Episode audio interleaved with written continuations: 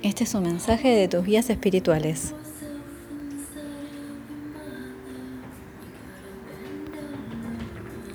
Acontezca la luz, enseñó el maestro.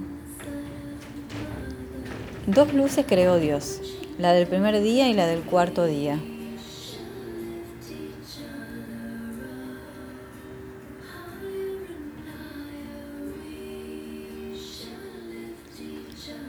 En el cuarto día aparecieron las luminarias del cielo, el sol, la luna, las estrellas.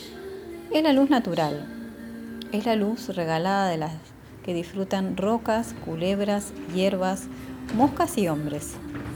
Es el tiempo que se mueve entre estaciones y rotaciones. Es la rutina. La luz del primer día, en cambio, no es regalada. No está ahí.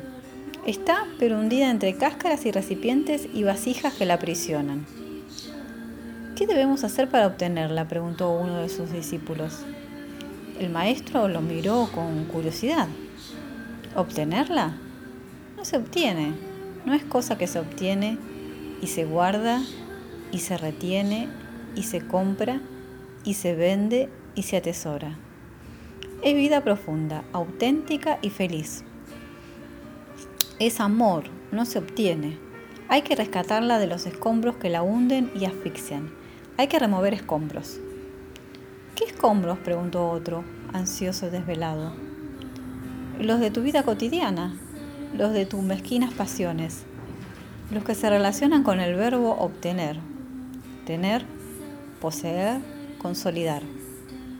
Primero hemos de liberarnos de esta nuestra tendencia a la seguridad y a garantizarnos el futuro construyendo prisiones en las que nos introducimos para que el viento no nos roce.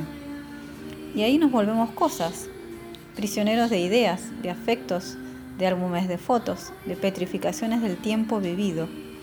Esos son los escombros, las cáscaras. ¿Dónde está la luz esa? insistí yo. ¿Dónde? Está donde la hagas ser.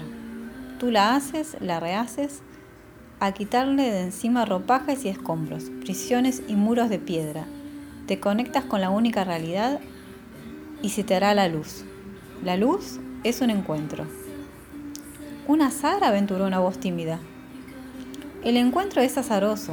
El trabajo y la preparación para el encuentro es tu disciplina, respondió severamente el maestro. Vete de tu yo endiosado y camina.